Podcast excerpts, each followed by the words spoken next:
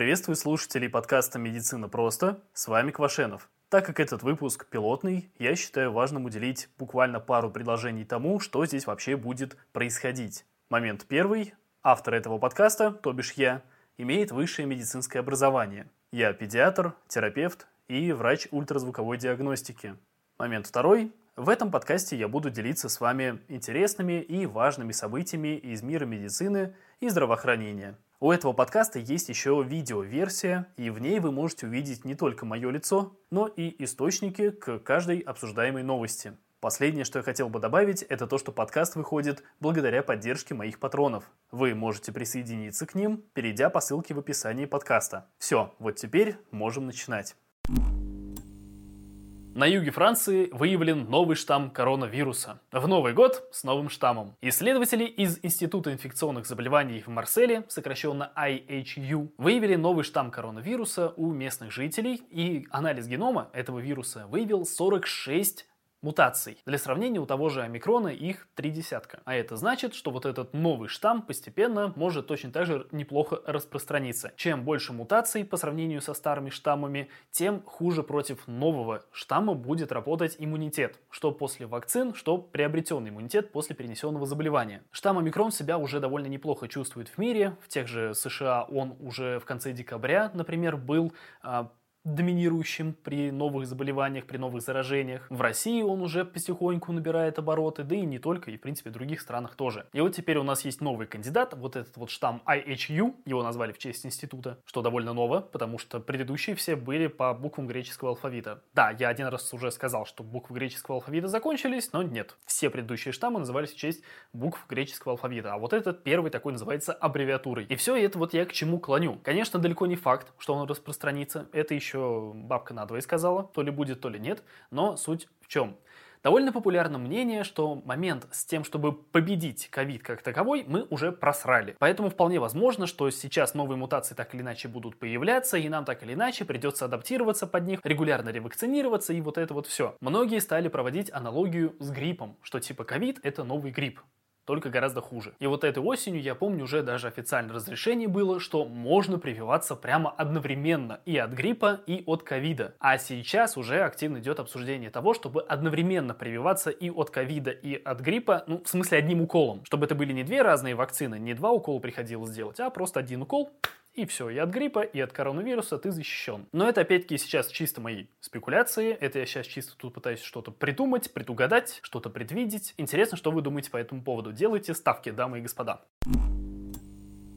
Клиника в США уволит 700 невакцинированных сотрудников. Помните, в конце прошлого года очень активно обсуждали, я в первую очередь, медработников подстанции скорой помощи из Облучья, которые отказались работать, потому что их вынуждают, видите ли, прививаться. Они сначала написали заявление, что не все, мы увольняемся, потом с ними провели беседу, с ними поговорили, все объяснили, отправили на медосмотр, и те, у кого не было медотвода, спокойно привились. В итоге, по-моему, уволилось то ли один, то ли два человека, у которых были причины а, помимо прививки. Один переезжал, а второй какие-то там семейные семейные обстоятельства были, в общем, не суть. Одна клиника в США решила поступить еще лучше. Они не стали дожидаться, когда медработники будут что-то возмущаться, они просто сами их взяли и уволили. Не хочешь прививаться, не будешь лечить людей. И я, честно говоря, не понимаю, почему эту новость не так уж сильно форсят, потому что можно прям такой поросячий виск в СМИ поднять, что беспредел руководства в клинике и что в США такие драконовые законы. Главное при этом не упоминать безопасность пациентов, да? А то, знаете ли, ну вот лично я бы не хотел э, получить получить вирусную пневмонию, когда я ложусь в больницу по поводу какого-нибудь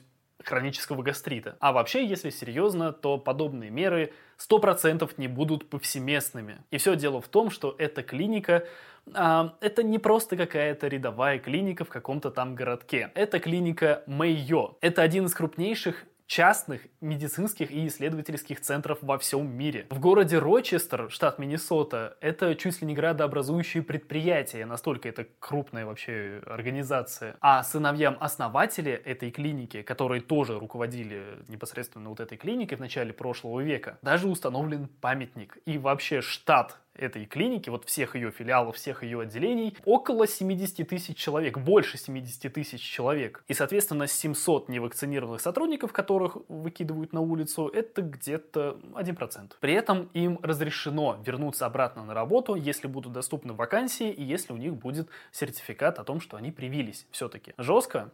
Ну да. Логично? Вполне. Справедливо? Еще как. Если работаешь в одной из крутейших клиник в стране, то будь добр, не тупи.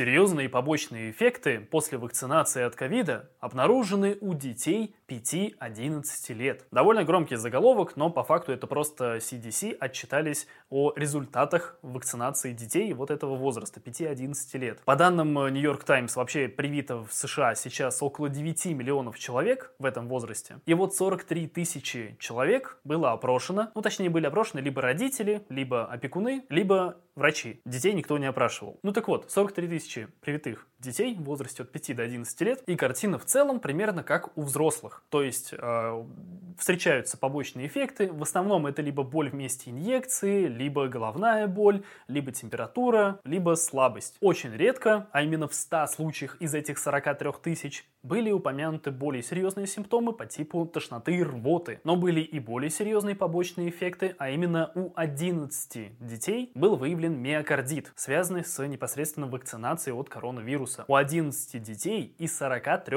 тысяч. Плюс семеро из них уже на момент э, вот этой публикации исследования успели выздороветь, остальные шли на поправку. Тем более, что в США прививают э, Pfizer и Moderna в первую очередь, и как раз миокардит это довольно частое осложнение именно у молодых людей, у парней до 29 лет. То есть получается от 5 до 29. И именно потому, что к этому осложнению готовы, потому что знают, что оно возможно, умеют вовремя предпринять необходимые меры. Но самое печальное, то что в этом опросе были два летальных случая у девочек 5 и 6 лет. Никогда не поздно напомнить, что после не означает следствие. У этих девочек и без того были проблемы со здоровьем, у них уже были хронические заболевания, и связи с вакцинацией не было обнаружено после вскрытия. Я это все к тому, что вакцина, она так или иначе представляет некоторую угрозу. Она как бы вас защищает, но это определенный риск. Все равно, в любом случае. Но так или иначе, это гораздо-гораздо меньший риск, чем просто ходить без вакцины. Люди, которые отказываются от вакцинации, я повторюсь, я это уже говорил в предыдущем, по-моему, выпуске,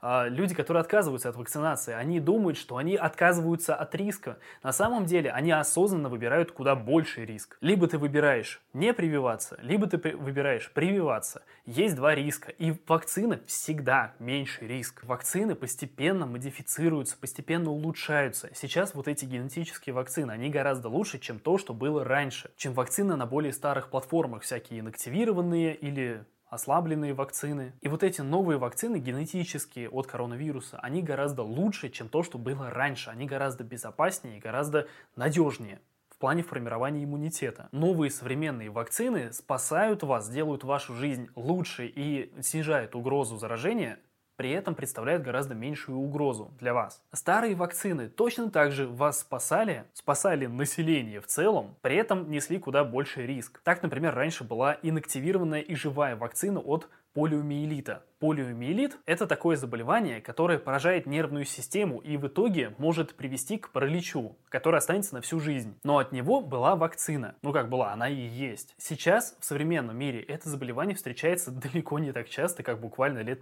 60, там, 70 назад. Гораздо меньше детей, которые парализованы просто из-за того, что они э, заболели каким-то вирусным заболеванием в детстве по типу ветрянки, грубо говоря. При этом, повторюсь, вакцина от полиомиелита есть живая и неживая. В неживой, как понятно, убитый вирус или вирусные частицы. В живой уже ослабленный, но живой вирус, который может нести угрозу для непривитого человека. То есть, если мы, например, прививаем ребенка, который заранее подготовлен и активированной вакциной, у него уже есть некоторый иммунитет против полиомиелита, мы ему даем живую вакцину, и после этого он является активным разносчиком живого, но ослабленного вируса. И он представляет угрозу для окружающих. Если рядом попадется человек с ослабленным иммунитетом, то он имеет все шансы заразиться настоящим полиомиелитом. И да, стать парализованным. Но именно из-за того, что было вот такое вот несовершенство, как в самих вакцинах, так и в планах вот этой вакцинации, в ее схеме. Именно потому, что ученые работали над этим, совершенствовали технологию, сейчас полиомиелит это не такое опасное заболевание. Оно встречается гораздо реже. И это такая вот подводочка к следующей новости.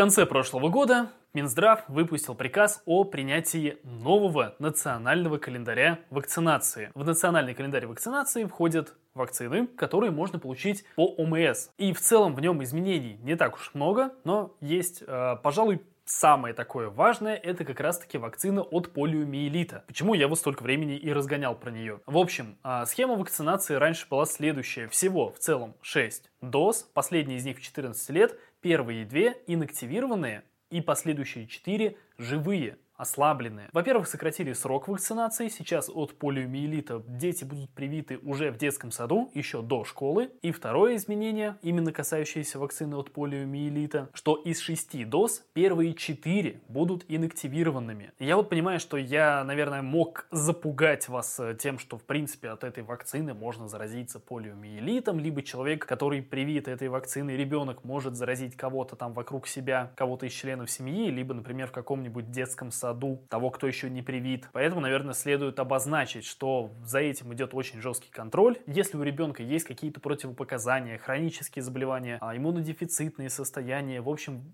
если есть какие-то намеки, что что-то может пойти не так, то прививают только инактивированной вакциной. Плюс, если ребенок контактирует с кем-то, кто не привит от полиомиелита, то его тоже прививают только инактивированной вакциной. Например, если кто-то из членов семьи не привит. Плюс в детских коллективах, например, в тех же детских садах, а, Привитая группа отделяется от непривитой, потому что привитый ребенок живой вакциной является активным распространителем вот этого э, живого, но, осл- но ослабленного вируса. В общем, риски очень и очень низкие. И в целом вот эта вакцина, она прям вот замечательная, она спасает наше население от э, вот этих вспышек полиомиелита, очень опасного заболевания. Но вообще я про этот календарь начал говорить, потому что, к сожалению, к большому сожалению, в него до сих пор не включили вакцину от вируса папилломы человека, от ВПЧ. Дело в том, что она довольно дорогая относительно других вакцин, например. При этом максимальная эффективность вакцины от ВПЧ будет достигнута, если привить ребенка до первого полового контакта, до начала половой жизни. Наверное, не все в курсе, поэтому поясню. Дело в том, что вирус папилломы человека,